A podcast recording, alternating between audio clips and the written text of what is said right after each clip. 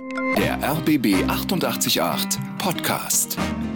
100% Promi. Hallo. Lassen Sie uns erstmal so ein bisschen Ihren eigenen Lebenslauf äh, durchforsten, denn den finde ich schon alleine sehr spannend. Sie sind in Hannover geboren. Ähm, Mhm. nach dem Abi haben Sie Medizin studiert. War das so ein Herzenswunsch von Ihnen? Ich glaube, es ist so gewesen wie bei den meisten Medizinern. mein Vater hat gesagt, mach doch was Ordentliches, als ich sagte, ich würde gerne Tierärztin oder Schauspielerin werden. Und äh, ja, und dann hat er mich ein bisschen ausgetrickst. Es gab damals so einen Test. Da konnte man gucken, ob man für das Studium geeignet ist. Und dann habe ich den Test gemacht und dann hat er gesagt, so, jetzt hast du doch den Platz, jetzt mach's doch mal. Naja, wie das so ist, aber es hat ja in die richtige Richtung geführt am Ende. Hm. Nun ist ja dieses klassische Medizinstudium nicht gerade prädestiniert für ganzheitliche ähm, Weiterentwicklung und äh, Weiterbildung. Also ich sag mal Stichwort Körper, Seele, Geist. Ja, ja. Wann sind Sie für sich darauf gekommen, dass Sie das ganz besonders interessiert und wie haben Sie sich dann weitergebildet tatsächlich? Ja, das ist ja mein großer Schmerz. Und äh, das wusste ich aber damals noch nicht. Es war tatsächlich so, dass ich schon äh, relativ am Anfang, also so vielleicht nach zwei Jahren im Studium, hatte ich mal ganz furchtbare Rückenschmerzen. Und ich wusste, dass die eigentlich mit meinem Examensdruck zu tun hatten. Und mein Vater war ja nun Orthopäde und Rheumatologe und konnte mir nicht helfen. Also es war irgendwie wurscht, ob der gespritzt hat oder mir Tabletten gegeben hat. Irgendwie hat das nicht funktioniert. Ich hatte solche Schmerzen, ich konnte nicht schlafen, ich konnte nicht denken, ich konnte nicht sitzen. Das war ganz furchtbar. Und da hat damals ein äh, Kommilitone zu mir gesagt, Mensch, geh doch mal in die homöopathische Vorlesung. Also ausgerechnet das, was heutzutage jetzt so als Sau durchs Dorf getrieben wird. Und ich habe damals null dran geglaubt. Ich habe gesagt, mir ist egal, was ich mache, Hauptsache ich habe die Schmerzen nicht mehr. Und äh, saß dann in der Vorlesung und war also sozusagen, wurde dann nach vorne gebeten. Man hat mir komische Fragen gestellt, die ich so sehr sonderbar fand. Also ob ich morgens Marmelade esse oder eben salzig. Und äh, Tatsache ist, ich bekam ein Mittel, hatte furchtbare Bauchschmerzen und eine Stunde, eine Woche später waren die Rückenschmerzen weg. Und zwar für Jahre. Und äh, das konnte ich erstmal, das fand ich alles erst sehr sonderbar, aber es war der Anfang. Es war der Anfang, mich zu interessieren für andere Medizinsysteme, mich dem zu öffnen. Und äh, was ich dann gelernt habe und erfahren habe über die Jahre, ist faszinierend. Und das ist so das, was mich auch treibt, dass ich sage, ich wünschte mir, vielen anderen Menschen würde es so gehen wie mir. Aber jetzt kommt der Break in diesem Lebenslauf. Sie haben also Medizin studiert und dann ein Moderationscoaching sich angemeldet, daran teilgenommen und Schauspiel- und Gesangsunterricht genommen. Mit welchem Ziel denn? Mir hat das einfach immer Spaß gemacht. Auch der Kontakt zum Fernsehen, den fand ich sehr interessant. Und witzigerweise, die zwei Erstkontakte äh, waren dann sofort, dass man mir was angeboten hat, weiter im Fernsehen zu bleiben. Und äh, beim ersten Mal habe ich noch den Kopf geschüttelt und beim zweiten Mal war dann klar, okay, offensichtlich muss ich da jetzt mal zusagen. Hm, aber das müssen wir tatsächlich auch mal nochmal sagen. 1994 habe ich mir angeguckt, ähm, da waren Sie in der Flirtshow Herzblatt. ja. Und zwar als Kandidatin. Ja, furchtbar, wenn man das sieht. Dann denkt man immer, oh Gott, oh Gott, oh Gott, oh Gott, oh Gott, was haben die denn mit der gemacht? Aber ich konnte wirklich nichts dafür, muss ich mal ehrlich sagen. Es waren die Maskenbildner, die einfach zu viel Lippenstift aufgelegt haben, die die irgendwie, die haben mir die falschen Klamotten rausgesucht und ich sah also aus wie eine, ja, keine Ahnung. So eine Edelnutte wahrscheinlich auf dem Stuhl und ähm, äh, egal. Also es war der Anfang und ich habe sofort gemerkt, boah, das liegt mir und ähm, ja, und dann ging es ja sofort los. Dann hat mich ja jemand gefragt, können Sie sich vorstellen, die und die Sendung zu machen, mal zu einem Casting zu kommen und das war der Anfang. Genau, und das war dann wieder eine Flirtshow. Bis dahin hat es ja, noch nichts mit Medizin direkt zu tun. Genau, da richtig, kamen ja. Kindersendungen, Ja. dann Service-Magazine Kika. Ähm, haben Sie zu dem Zeitpunkt schon gewusst, das ist die richtige Richtung, in der ich weitergehen will? Oder wollten Sie da immer noch tatsächlich Ärztin werden, praktizierend? Also ich weiß, es gibt ein In- Interview von mir, äh, das war ganz früh und da hat man mich gefragt, was möchten Sie denn eigentlich? Und dann habe ich gesagt, eigentlich möchte ich mal so eine Sendung machen wie die Frau Kühnemann. Das ist eigentlich mein großer Traum. Also sozusagen Medizin und Fernsehen zu vereinen. Und dann kam genau das, nur ein, zwei Jahre später beim MDR, Hauptsache gesund. Und da hat man mich damals auch eingeladen und ähm, das war, es war irre. Das war total schön. Dann konnte ich diese, liefen diese beiden Stränge quasi in meinem Leben zusammen und ich hatte plötzlich die Plattform, den Menschen zu sagen, guck doch mal über den Tellerrand. Die, unsere Schulmedizin ist super hier und da und dort. Aber dann gibt es diese Punkte, da braucht ihr das andere. Und das haben die Zuschauer so gutiert, dass ich Frau Kühnemann schon in einem Jahr praktisch die Quoten abgelaufen hatte. Und ähm, das war, ist sehr erfolgreich geworden, dieses Hauptsache gesund. Und war irgendwie, ja, ist toll, dass manche Dinge tatsächlich so kommen, wie man sie sich wünscht.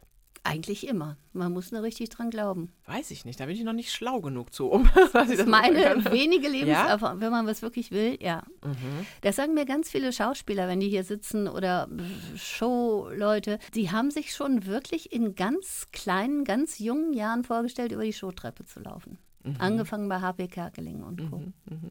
Und so weit kam es dann. Ich meine, stellen sich sicherlich einige auch vor und so weit kommt es nicht, aber ich glaube, ich glaube schon daran, wenn man das wirklich.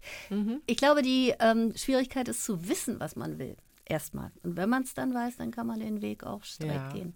Na, weil wir so oft auch nicht auf unsere Intuition hören. Ne? Wir überhören ja diese kleinen Gefühle in uns, die sagen, oh, das möchte ich eigentlich gerne oder da geht's hin oder so. Und dann sagen wir immer, nee, nee, nee. Das ist die Sache mit dem Bauch, Bauch genau, und Kopf. Richtig. Genau. Ja, ja. Das sollten wir trotzdem nicht unerwähnt lassen. Sie haben auch mal gespielt, eine Rolle im Sat 1 Parkhotel Stern.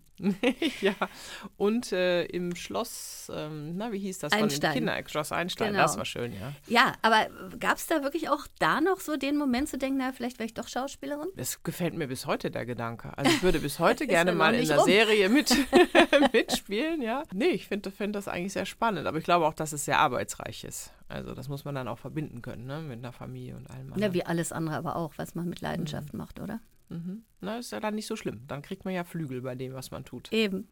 2000 bis 2015 haben sie dann das Gesundheitsmagazin tatsächlich mhm. auch gemacht. Dann haben sie mhm. geheiratet und sind ab nach Australien, was wir auch im Fernsehen ja beobachten ja. durften. Ja. Fiel Ihnen dieser Schritt leicht? Ah, das war sehr aufregend.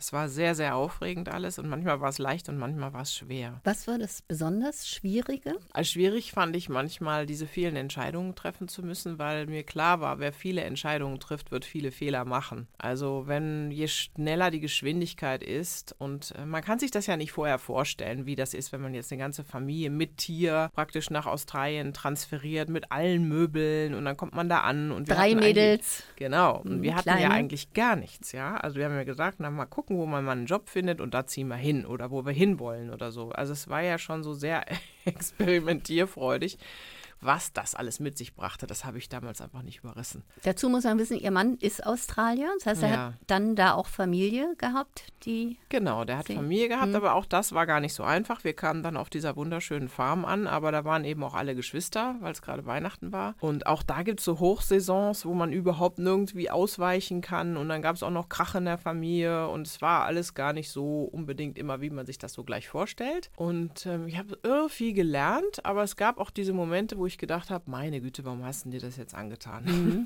Was haben Sie denn zum Beispiel gelernt? Ich habe gelernt, dass ich nicht alles planen kann, dass man oft auch so diesem Flow und ins Vertrauen gehen muss, dass die Dinge kommen. Ich habe gelernt, was für ein großes Glück ich hatte, dass ich in Deutschland äh, so viel Unterstützung hatte mit den Kindern, also Familie oder Freunde, aber eben auch praktisch Angestellte, die mir geholfen haben, weil das hat diese Kinder getragen und sehr stabilisiert und ich konnte trotzdem arbeiten gehen. In Australien war ich plötzlich auf mich gestellt und ich hatte drei Kinder, die keine Freunde hatten, die keine Haustiere mehr gerade hatten, die einfach unausgelastet waren, noch nicht in die Schule konnten und das war für mich so ein Punkt, wo ich gesagt habe, sag mal, äh, ich habe da plötzlich rumgeschrien, das habe ich vorher nie gebraucht. Mhm. Ja? Mhm. Also alleine Kinder zu erziehen ist Mist, habe ich gelernt quasi. Dann äh, habe ich gemerkt, ähm, dass das ein interessantes Land ist, aber nicht das Richtige für mich aus verschiedenen Gründen und dass ich tatsächlich Heimweh bekommen habe. Ich habe gelernt, was ich an zu Hause hatte und äh, auch, wie sehr ich meinen Job eigentlich liebe und dass ich da wirklich für was brenne, mhm. was ich auch gar nicht unterdrücken kann. Ich kann äh, sonst wohin gehen, ich werde das immer weitermachen müssen, weil es mich so treibt. Und deshalb hat es uns dann auch wieder zurückgetrieben. Aber Sie haben dennoch auch dort geschrieben. Genau. Mhm. Ich habe da weitergemacht, aber dann habe ich wiederum gelernt, dass Bücher natürlich auch PR brauchen. Bücher brauchen genau das, was wir jetzt hier machen. Also, dass man von ihnen erzählt, dass man es äh, in Talkshows erzählt oder so, weil sonst ähm, gehen die in diesem Meer von Büchern einfach mhm. unter. Mhm. Wie sieht es denn überhaupt aus so mit der ganzheitlichen Medizin in Australien? Was haben Sie diesbezüglich darüber gelernt, über das Land?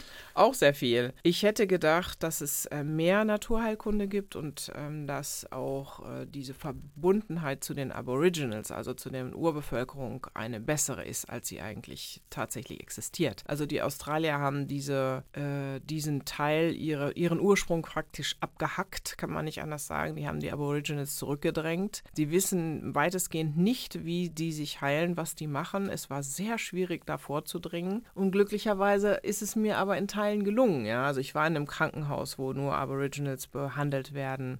Ich habe mit einigen reden können, auch in den Busch gehen zu können. Und ich habe gemerkt, dass es eigentlich ein ganz schön trauriges Kapitel ist so ein bisschen wie ich das von den Indianern kannte in Amerika. Da ist viel Leid passiert und viel Unrecht und es ist viel verschütt gegangen auch. Also es war nicht so lustig oder nicht so ähm, mhm. öffnend, wie ich mir das gedacht habe. Ne? Also ich meine, ich habe viele gute Pflanzen dann sozusagen oder Ideen von da mitnehmen können und auch bin nochmal Bachblüten, da gibt es ja die Buschblüten, das fand ich sehr interessant, dass die sehr, sehr gut wirksam auch da gerade sind in dem Land. Das viel, die, Heil, die Heiler, wie die heilen, ganz anders, ja, als wir, ganz andere Ansätze. Die gehen nämlich über den den Geist und die sagen, der Geist erkrankt zuerst und dann sieht man es am Körper. Hm.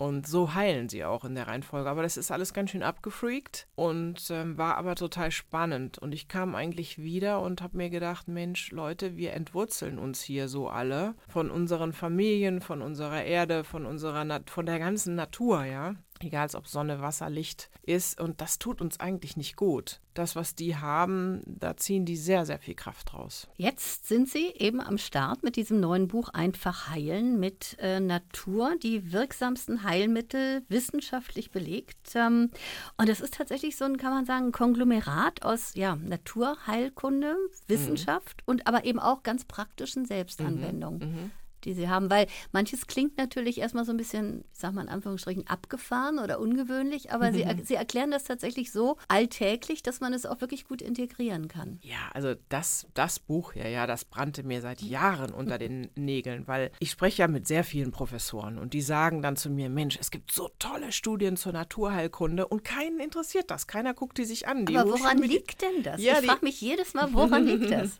Die, ich glaube, dass die Hochschulmedizin und die Ärzte sozusagen ihre ihren Standpunkt ganz gut gerade verteidigen und auch sich abgrenzen gegen alles, was scheinbar nicht erklärbar ist.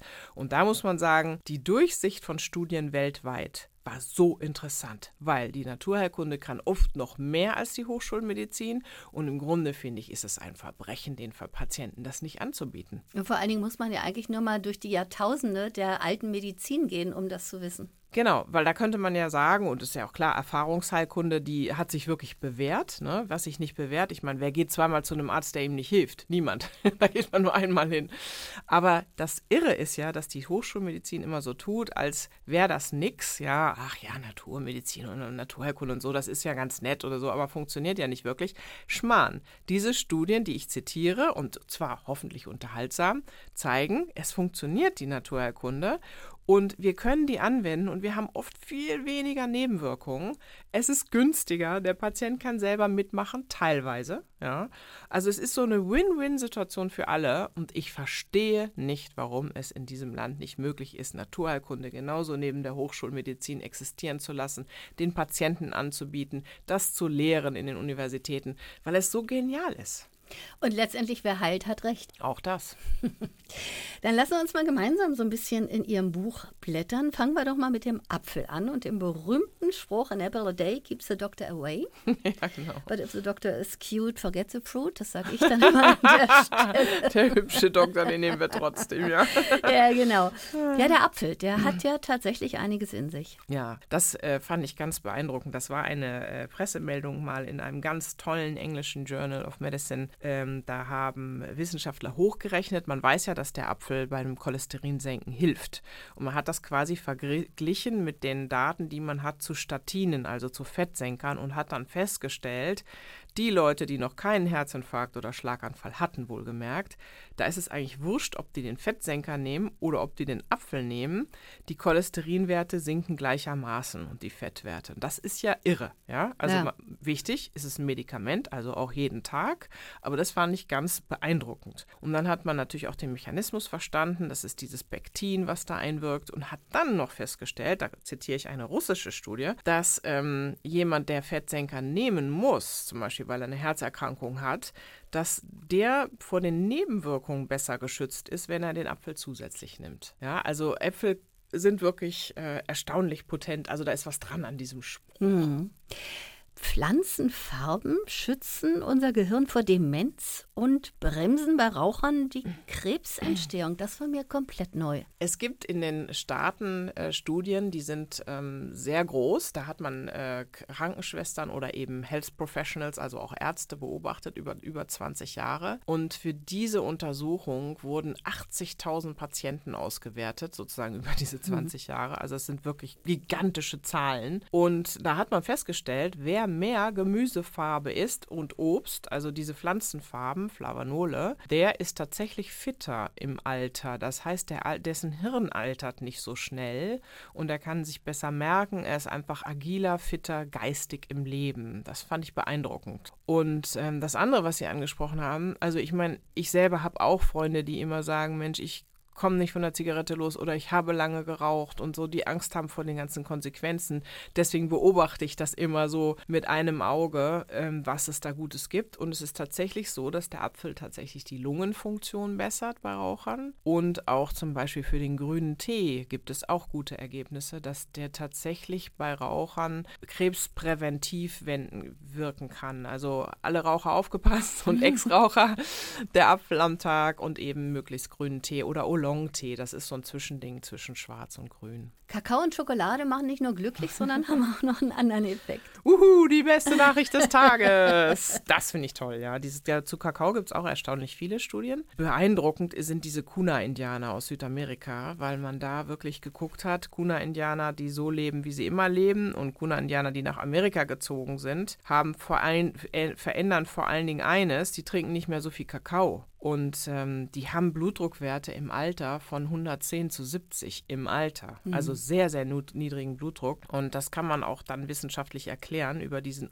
unglaubliche Aufnahme von Flavanolen in dunkler Schokolade senken die quasi ihren Blutdruck, weil die kriegen direkt nach der Muttermilch quasi Kakao jeden Tag. Ne? Und, ähm, und dann gibt es eine interessante Studie zu Kakao, dass Kakao tatsächlich den Durchfluss im, im Gehirn verbessert und auch die Sauerstoffaufnahme im Gehirn. Und dadurch konnte man, konnten die Probanden in diesem Test sich Dinge besser merken. Ja. Das ist halt dann wichtig, dass der Tipp ist ja dann quasi, die 30 Gramm dunkle Schokolade am Tag zu essen. Ne? Aber aber mit über 70 Prozent Kakaoanteil. Mhm. Also es gibt richtig coole Tipps in dem Buch, die auch absolut, richtig Spaß absolut, machen. Absolut, die, die auch wirklich ja. erstens Spaß machen und zweitens genau. auch leicht zu realisieren sind.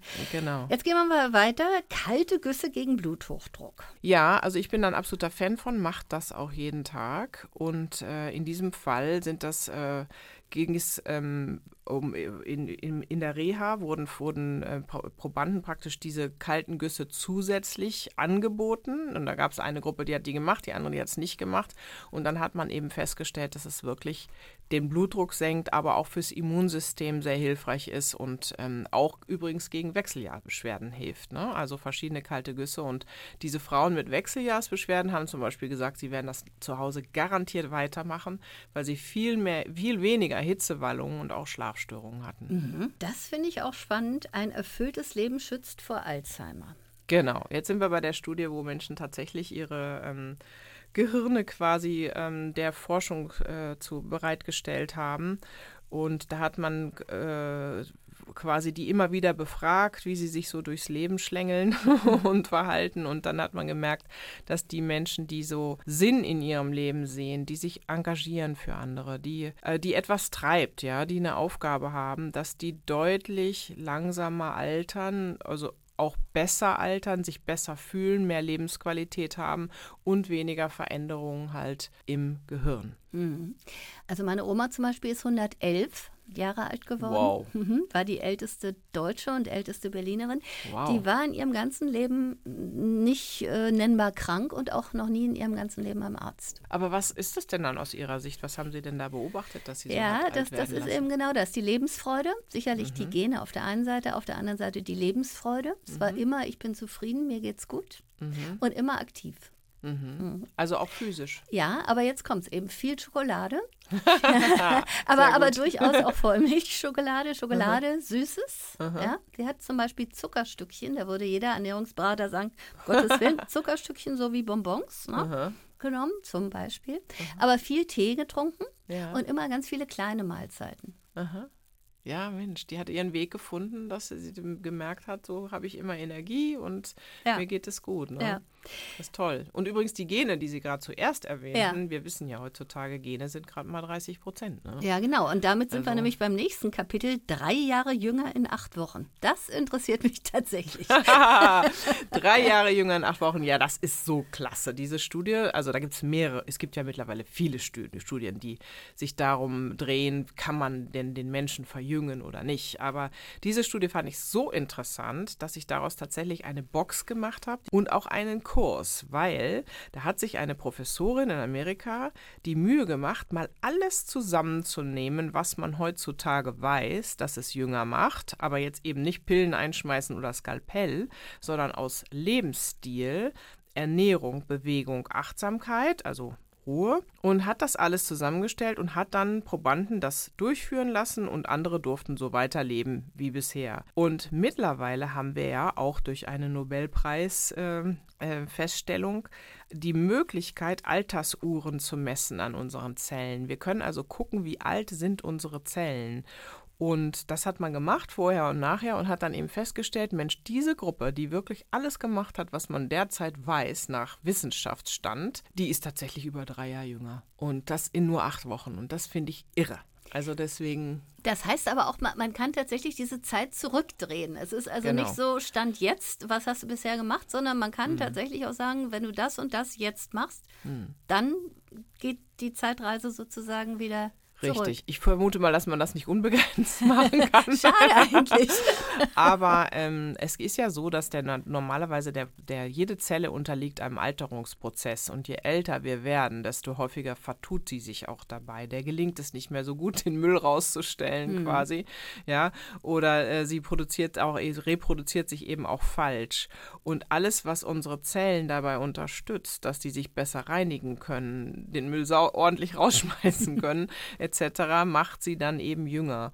Und sie funktionieren dann besser und sie haben auch die Möglichkeit, falsch funktionierende Zellen auszuschalten. Das ist also extrem interessant. Mhm. Und ich fand es eben auch plausibel und einfach nachzumachen. Ja, man muss bestimmte Dinge wissen, bestimmte Rezepte vielleicht haben, bestimmte Dinge ändern und jeder kann das ja in seiner Geschwindigkeit machen, ja. Deswegen habe ich das gemacht mit dem Kurs und auch mit der Box, weil jeder kann ja sagen, ich muss ja nicht acht Wochen das jetzt hier durchkloppen, sondern ich nehme mir mal jeden Tag ein, zwei Tipps und baue das in mein Leben ein, weil dann werde ich garantiert besser altern. Und dazu gehört, wie bei so vielen Punkten eben bewegen, bewegen, nochmal bewegen. Nee, nee, finde ich nicht. Finde ich ganz interessant, weil dann nämlich rauskam, also auch bei anderen Bewegungsstudien, 7000 Schritte reicht völlig am Tag. Also es müssen gar nicht die 10 oder mehr tausend sein, was man ja lange Zeit dachte. Mhm. Und es geht eben nicht darum, sich ins Fitnessstudio zu quälen nee, oder aber spazieren tun, gehen mit dem Hund. Sondern es geht wirklich darum, oder, oder. mit dem Fahrrad einkaufen zu gehen, ja, mit dem Hund rauszugehen, ja. mal die Treppen zu nehmen, etc. pp. Mhm. Dass ich einfach ein bisschen Bewegung einbaue. Das, das, das entspricht nicht unserer Natur, dieses Rumgehocke. Und Sitzen, sagt man heutzutage, ist das neue Rauchen. Ja, wir mhm. fangen uns so viele Erkrankungen damit ein, aber das fand ich war jetzt echt die gute Botschaft, auch schnell verpackt. Also man, es muss gar nicht so viel sein, aber Kontinuität. Aber immerhin, genau. Sie sagen eben eine Treppe auch mal hochlaufen und genau. nicht immer den Fahrstuhl nehmen und solche Geschichten, ja. Es gibt eine ayurvedische Superpflanze gegen Stress mit dem unaussprechlichen Namen Ashwagandha. Richtig. Ashwagandha ist äh, ganz interessant, weil es ähm, dazu, das kann man als Pulver nehmen, als Kapsel nehmen, wie man will ähm, in diesem Fall nun mal nicht selber anbauen mhm. auf der Fensterbank, was ich sonst so gerne mag. Und Ashwagandha ist ein Stabilisator, gehört zu den Adaptogenen. Das heißt, Ashwagandha hat die Fähigkeit, uns aufzupuschen, wenn wir es brauchen, uns aber auch zu beruhigen, wenn wir das gerade brauchen. Und die Studien zu Ashwagandha zeigen ganz klar, dass man eine, eine, ein Kraftzuwachs da ist. Also das stabilisiert quasi von innen heraus. Deswegen finde ich das so spannend. Mhm. Empfiehlt sich das für jeden Tag oder tatsächlich als Kur, wie Sie es beschreiben? Genau, ich habe ja dann so drei, meine drei Lieblingskuren in einfach heilen mit Natur zusammengestellt, so fürs Frühjahr, Herbst, Sommer, Winter, mhm. weil ich denke, das kann man mal machen. Drei, viermal im Jahr mal sowas ansetzen und Ashwagandha finde ich super für den Herbst, weil unser Immunsystem, wir wissen, dass es bald gebraucht wird Und dann kann man sich damit so ein bisschen aufpeppen und stabilisieren. Ich würde das durchgehend nehmen. Das braucht auch so einen gewissen Pegel im, im Körper, aber nicht über Jahre. Ich bin kein Freund von Nahrungsergänzungsmitteln. Ich bin kein Freund davon, etwas dauerhaft zu nehmen, sondern ich halte es mit der Naturheilkunde als Reiztherapie. Das heißt, mal zwei, drei Monate das nehmen und dann ist gut. Mhm. Das ist auch spannend. Mariendistel. Mm. Ist ja auch in dem Zusammenhang. Mariendistel ist ein Knaller. Also das wissen ja die wenigsten, ja. dass zum Beispiel der Notarztwagen Mariendistel immer dabei hat, weil es das einzige ist, was gegen tödliche Pilzvergiftungen hilft. Weil es gibt unserer Leber sofort die Möglichkeit, äh, diese schädlichen Einflüsse so niedrig zu halten, dass es die Leber nicht selber kaputt macht, dass wir in Leberkoma gehen und hilft ihr quasi besser, diese Toxine auszuscheiden. Und deshalb empfehle ich zum Beispiel Mariendistel auch als Kur einmal im Jahr. Äh, für die, nicht für alle, sondern für die, die denken, dass sie ihre Leber aus irgendwelchen Gründen zu viel angetan haben. oder die Leberwerte. Für jeden, für jeden, oder? Ja, naja, das hat ein bisschen was damit zu tun. Also Alkohol ist ja gar nicht mehr so das Thema bei einer Leber, hat man ja früher immer gesagt, mhm. Säuferleber, sondern eigentlich mittlerweile ist die Leberverfettung, ne? dass wir zu übergewichtig sind, ein großer Teil. Und dann ist die Leber eben auch verfettet und kann nicht mehr gut funktionieren. Und das merkt man dann irgendwann an den Leberwerten, wenn sie hochgehen. Aber ich finde immer, das ist so eine schöne Zeit Anfang des Jahres, so nach, nach, nach den Feiertagen, wo man weiß, man hat noch die eindeutig Vorsätze hat. ja. ja. man hat es auch ein bisschen krachen lassen. Ja. Ich meine, dazu braucht man ja nicht viel. Mal ein Leberwicke machen oder eine Mariendistel einnehmen. Das ist ja nicht, tut ja keinem weh. Mhm. Ja, und apropos Ernährung, ihr Credo ist ja auch so, ich meine, sagen ja mittlerweile ganz viele, so wenig wie möglich Fleisch tatsächlich. Also ich äh, habe meinen Kompromiss oder meinen Frieden zurzeit damit gefunden, dass wir nur noch Biofleisch kaufen, weil meine Kinder sagen, wir wollen gar kein Fleisch mehr, wir wollen das nicht mit den Tieren und so und es ist ja wirklich fürchterlich. Jetzt muss man sagen, über Fisch kann man auch schon noch kaum kaufen, finde ich, wegen der Überfischung. Also mhm. da finde ich von WWF diesen ähm, Fischeinkaufsleitfaden ganz gut. Äh, man ist ja ein bisschen in der Klemme gerade, ne? Also was, wo man so sein Lebensmittel herbekommt und was man alles macht. Ich bemühe mich hauptsächlich vegetarisch zu kochen, aber ich stehe zum Beispiel sehr auf Thai, weil mhm. ich finde, da hat man die Fähigkeit, man kann, kann für die ganze Familie eine Handvoll Fleisch nehmen, das reicht völlig für den Geschmack und dann kommt da ganz viel anderes Zeugs rein, Gemüse vor allen Dingen und ähm, Reis, Nudeln, was auch immer dazu, gut gewürzt. Kokos. Und so finde ich und dann noch eben Bio nehmen und mhm. dann finde ich, funktioniert das ja. Auch preislich. Ich meine, das ist ja auch so teuer. Ähm, aber wenn ich nur eine Hand brauche für eine fünfköpfige Familie, dann finde ich, ist das so ganz okay. Aber ich habe, ich ziehe meinen Hut und ich habe absoluten Respekt, wer vegan lebt oder vegetarisch, vegetarisch. Davon brauchen wir eigentlich viel mehr. Mhm. Gehen wir mal weiter. Nie mehr Knieschmerzen dank Kohl. Und mhm. da sprechen Sie ja auch aus eigener Erfahrung. ja, stimmt. Ich habe tatsächlich auch manchmal Knieschmerzen, liegt an einem Scheibenmeniskus, also es ist tatsächlich ein genetischer Defekt. Und äh, der Kohl hat in Studien gezeigt, dass er besser abschneidet als die Kombination Physiotherapie plus Schmerztablette. Das ist ja mal beachtlich, finde mhm. ich. Ja? Also das heißt, wer das kann, also einfach den kalten Kohl rausnehmen, zack, plattwalzen, dass der Saft austritt. Egal welchen legen. Kohl? Am besten ist Wirsing und äh, Weißkohl funktioniert am besten mhm. von den, von den Senfölglykosiden, die wir ja da brauchen, dass mhm. das funktioniert. Und ähm, das ist schnell gemacht, kann man immer wieder machen. ich sage immer, wenn Sie wollen, können Sie nach den Kohl auch noch essen. ja. Von Ihrem Knie ab. Und ähm, ja, das ist einfach toll, ne? wenn, wenn dann wirklich mal bei so Studien gezeigt wird, das funktioniert. Krass, ja. Absolut, ja. Äh, Zwiebeln für schönes Haar und schöne Haut.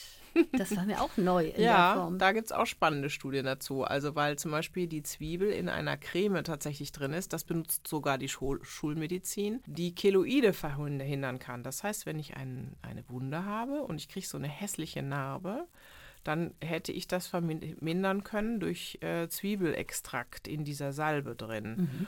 Und das finde ich spannend. Und dann gibt es tatsächlich Alopecia areata, das ist ja furchtbar. Da verliert man so kreisrunde Stellen von Haar, also kreisrunder Haarausfall. Mhm. Und da hilft ja wirklich mal fast nichts. Also noch am besten sind, glaube ich, die Ergebnisse für Stressreduktion. Und die haben das mit Zwiebelsaft behandelt und hatten nach ein paar Monaten hatten 87 Prozent die Haare wieder auf dem Kopf. Kommen wir mal zum Lachen. Lachen ist gesund, das ist ja so ein üblicher Spruch, ähm, aber auch ein Erfahrungswert. Aber Sie schreiben, auch das ist wissenschaftlich äh, erstens erwiesen und man kann Lachen organisieren. Und da haben sie ein paar ganz spannende Beispiele. Genau. Also ich bin absoluter Freund von Lachen, genauso wie Schokolade. Verschreibe ich das am liebsten auf Rezept. Auch in der Kombination. Finde, jeder sollte, ja, am besten, genau. jeder sollte jeden Tag zehn Minuten lachen. Und ich finde, das könnte, sollte man sich wirklich organisieren. Also indem man äh, Witze erzählt oder sich Comedy anschaut oder anhört oder sich einfach das nimmt, diese zehn Minuten mal richtig schallend zu lachen. Ja? Und ähm, haben Sie einen Lieblingswitz, apropos? Das Problem ist, ich habe Lieblingswitze, ich merke sie mir nur immer nicht. Wenn dann einer anfängt, es zu erzählen, weiß ich wieder, sagen, ah, der war das, richtig, ja. Ah, nee, okay. ja. Also Oder ich könnte sagen, geht ein Musiker an der Kneipe vorbei. das ist auch. Das ist ein Insider. Ja, ja genau. Hm. Wenn man Musiker kennt. Ja, äh, mein Lieblingswitz, den finden meine Kinder gar nicht lustig und der ist äh, zurzeit, ähm, klingelt an der Tür, Ding Dong stehen zwei Leute davor und sagen, ähm, ja, wir sammeln für das Kinderheim. Haben Sie was abzugeben? Hey, Kevin, Justin, guck mal her. Finden die Kinder nicht so komisch, kann ich gut nee. nachvollziehen. äh, Sie beschreiben auch Lach-Yoga tatsächlich. Genau, das wurde, ist, war ja mal sehr en vogue, mhm. mehrere Jahre, das kann man immer machen und es ist eigentlich eine nette Kombination. Also es ist so ein Yoga, dem es an Anstrengung fehlt, aber das wird dann ersetzt quasi durch Lachen oder beziehungsweise durch Atemübungen, die das halt auslösen sollen. Spannend finde ich auch das Lachtelefon, das gibt es ja tatsächlich, da kann man anrufen. Haben Sie da mal angerufen? Ja, natürlich habe ich da angerufen. Und was ja passiert da genau? Anrufe. Was passiert da? Ja, da saß eine ganz nette Frau und dann habe ich gesagt, so, und ich weiß gar nicht, wie soll denn das gehen? Und dann hat sie eben mit mir so geübt, so, ähm, und hat gesagt, so die Mundwege haben wir uns sehr nett unterhalten und haben gemacht und ich kann bestätigen, wenn man das nur lange genug macht, dann lacht man irgendwann, weil man denkt, was mache ich denn was hier eigentlich? Ich ja eigentlich? Aber ja. es funktioniert. Aber der, der Grund, warum dann das mit dem Lachen so wichtig ist, ist ja, dass ähm, Lachen vieles macht in unserem Körper. Es werden viele Muskeln bewegt, wir atmen viel tiefer der, die Herzfrequenz sinkt, ähm, der Blutdruck sinkt und ähm, was halt toll ist, es stimuliert unseren Vagus und das ist unser Entspannungsnerv. Das heißt, sofort, wenn wir lachen, entspannen sich Dinge in unserem Körper, was natürlich unseren Blick auch weitet auf Dinge und uns entspannter Dinge angehen lässt. Also es ist wirklich was Tolles. Und wem es sehr gut hilft, nachweislich sind die Schmerzpatienten, weil Lachen unsere Schmerztoleranzgrenze erhöht. Also wir sind einfach toleranter gegenüber Schmerzen. Lachen lenkt uns ab und äh, wir können Schmerz anders verarbeiten. Und das fand ich schon faszinierend. Mhm. Und Atmung als solche ist ja überhaupt auch ein wichtiges Thema in Ihrem Buch. Atmung ist sowieso ein wichtiges Thema in jedermanns Leben. Ne? Mhm. Weil das Tolle ist ja eigentlich, äh, wenn ich jetzt zu Ihnen sage, entspannen Sie sich mal, dann sagen Sie, entspann dich doch mal. das können nur die wenigsten, ja. ja. Aber was immer mhm. funktioniert, ist den Körper auszu zu überlisten, also Natürlich auch mit naturheilkundlichen Anwendungen. Wenn ich ihnen kalten Wickel mache, dann werden sie auch in die mhm. Entspannung gehen. Aber ähm, mit der Atmung kann das jeder und relativ schnell.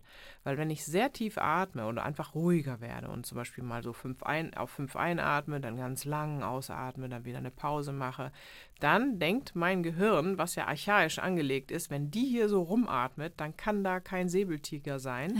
Dann fahre ich mal den Stress runter.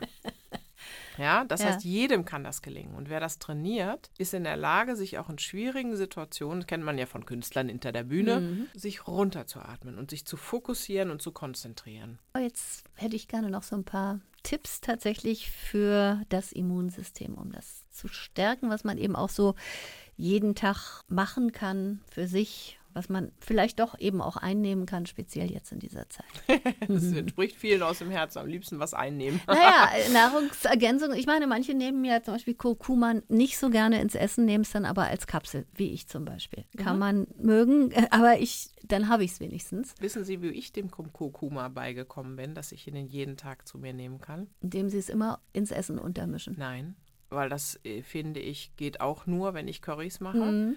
Ähm, ich mache eine goldene Milch ja. und die Paste ist da auch drin in dem Buch, weil ich habe da so viel Muskat und äh, Ingwer Pfeffer. und ähm, natürlich Pfeffer, mhm. das bisschen darf ja nicht fehlen, aber eben auch äh, Zimt dazu, dass die richtig toll schmeckt. Mhm. Und dann ist das eine fertige Paste, die steht bei mir im Kühlschrank und dann nehme ich einen Esslöffel in eine heiße Milch, ja, statt Kaffee. Mhm und habe mit diesen zwei gehäuften Esslöffeln, äh, äh, Quatsch, Teelöffeln Kurkuma, die da drin sind, die täglich wirksame Dosis. Mhm. Ja, das mhm. muss ich erstmal schlucken in Kapselform. Ne? Mhm. Ne? Aber ähm, Kurkuma ist toll. Sie haben es angesprochen. Die, äh, ich fand es interessant. Es gibt ja tausende von Studien zu Kurkuma, aber interessant fand ich, dass es Diabetes abwenden kann. Mhm. Das ist faszinierend. Da wird es auch in Kapseln genommen. Das ist für mich überhaupt ein Zaubermittel tatsächlich. Ah. Ich bin äh, ganz überrascht gewesen oder es hat mich sehr gefreut, als ich wieder gesehen habe, es gibt äh, immer mehr Studien zu Wechselduschen, Güssen, kalten Anwendungen, Wasseranwendungen. Deswegen empfehle ich das auch für die Sommerkur, um sich vorzubereiten quasi auf den Winter. Mein Tipp ist einfach jetzt im Winter schön heiß duschen,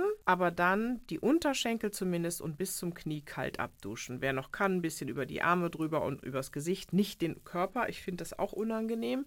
Das alleine bringt es schon. Ja, nur diese Wechselgüsse des Unterschenkels bringen schon eine Zunahme von ähm, entzündungshemmenden Substanzen. Und es gibt zum Beispiel eine Studie zu gesichtskalten Güssen. Also ich mache das immer so, ich nehme immer den Duschlauch und gehe dann nochmal nur über das Gesicht, bevor ich die Dusche verlasse. Das haben Sie das auch so toll beschrieben. Erst an die Schläfen, dann mhm. über die Stirn rüber an die ja. andere Schläfe. Das, äh, genau, dann nochmal an den Backen runter, rechts runter. Und das ist total angenehm. Manchmal hat man doch morgens so einen Kopfdrücken. Ne?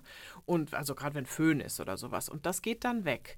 Und das Irre ist, äh, dass äh, die Unikliniken in Essen das gemessen haben, dass tatsächlich das IGA, also un unsere unspezifische an Abwehr, die steigt sofort an, wenn ich kalte Güsse mache am Kopf. Also das wäre mein billigster Tipp. Man kann natürlich Umcaloabo nehmen oder verschiedene andere Esperitox und was es da alles gibt, ne, um die Immunabwehr zu stärken. Also man kann verschiedenes einnehmen. Ich bin immer der Meinung, man kann aber auch äh, zum Beispiel einfach Meerrettich reinreiben in sein Essen. Sobald jetzt ein Infekt kommt, ja, sofort Meerrettich Rettich oder Kapuzinerkresse gibt es ja diese, diese auch als pflanzliche Mischung. Also ich habe jetzt eh schon ähm, Produkte genannt, das ist dann noch das Angozin oder sowas. Das sind so natürliche Antibiotika, die mir dann helfen. Mhm. Was gibt es denn noch? Sinopret und so alles ist Denn, ist denn dieser also, es sehr... ist wichtig, Entschuldigung, es ist einfach wichtig, nicht zum Antibiotikum zu greifen, sondern sich dann so sofort zu stützen, sozusagen, wenn es losgeht. Mhm. Ist denn dieser sehr teure Honig Manuka tatsächlich das Geld auch wert? Also wenn man jetzt sagt, zum Beispiel gerade bei so einem Kratzen im Hals oder so ein bisschen Meerrettich, ein bisschen Manuka? Genau. Also ich bin ein absoluter Manuka-Fan, habe ich natürlich an Australien, Neuseeland dann mhm. auch da kennen und lieben gelernt.